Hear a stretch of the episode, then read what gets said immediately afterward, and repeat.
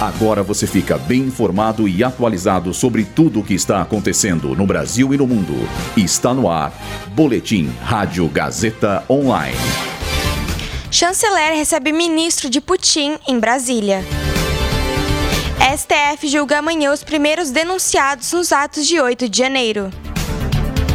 Isenção da taxa de inscrição do Enem 2023 já pode ser solicitada.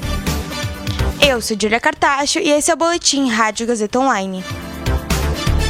Os ministros das Relações Exteriores da Rússia e do Brasil se reuniram hoje para discutir assuntos da política mundial. A guerra na Ucrânia, conflito que ocorre há mais de um ano, foi uma pauta bastante discutida entre os diplomatas. Entre as medidas conversadas no encontro, o chanceler Mauro Vieira foi responsável por propor a formação de, abre aspas, um grupo de países amigos, fecha aspas, a fim de mediar as negociações entre Rússia e Ucrânia. O ministro russo agradeceu pela contribuição do Brasil na solução do conflito. Além da reunião entre os ministros, o encontro de, entre Lula e diplomata consta na agenda oficial de Vieira. A partir de amanhã, o Supremo Tribunal Federal começará a julgar se aceita ou não as denúncias contra os 100 acusados de participar dos autos golpistas de 8 de janeiro. Nesse primeiro julgamento, a corte irá analisar se essas pessoas deverão responder pelos crimes atribuídos a eles pelo Ministério Público. Caso as acusações sejam aceitas, começam as ações penais com cada um dos elementos, que já estão presos preventivamente foram denunciados crimes como associação criminosa, golpe de Estado, ameaça, perseguição e danificação de patrimônio tombado.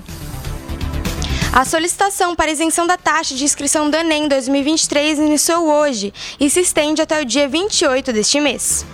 Segundo a organização do exame, os candidatos que estão previstos para participar dessa modalidade são estudantes que estão no último ano do ensino médio de escolas públicas, alunos que estudaram durante todo o ensino médio na rede pública, alunos bolsistas integrais da rede privada que tenham renda familiar per capita igual ou inferior a um salário mínimo e meio e cidadãos em vulnerabilidade social que possua inscrição do CAD único. Para mais informações, acesse inep.gov.br. Esse boletim contou com o roteiro de Júlia Lozano e Luísa Borgli, suporte técnico de Agnoel Santiago, supervisão técnica de Roberto Vilela, supervisão pedagógica de Rogério Furlan, direção da Faculdade Casper Libero, Marco Vale. Boletim Rádio Gazeta Online. Rádio Gazeta Online. Você conectado.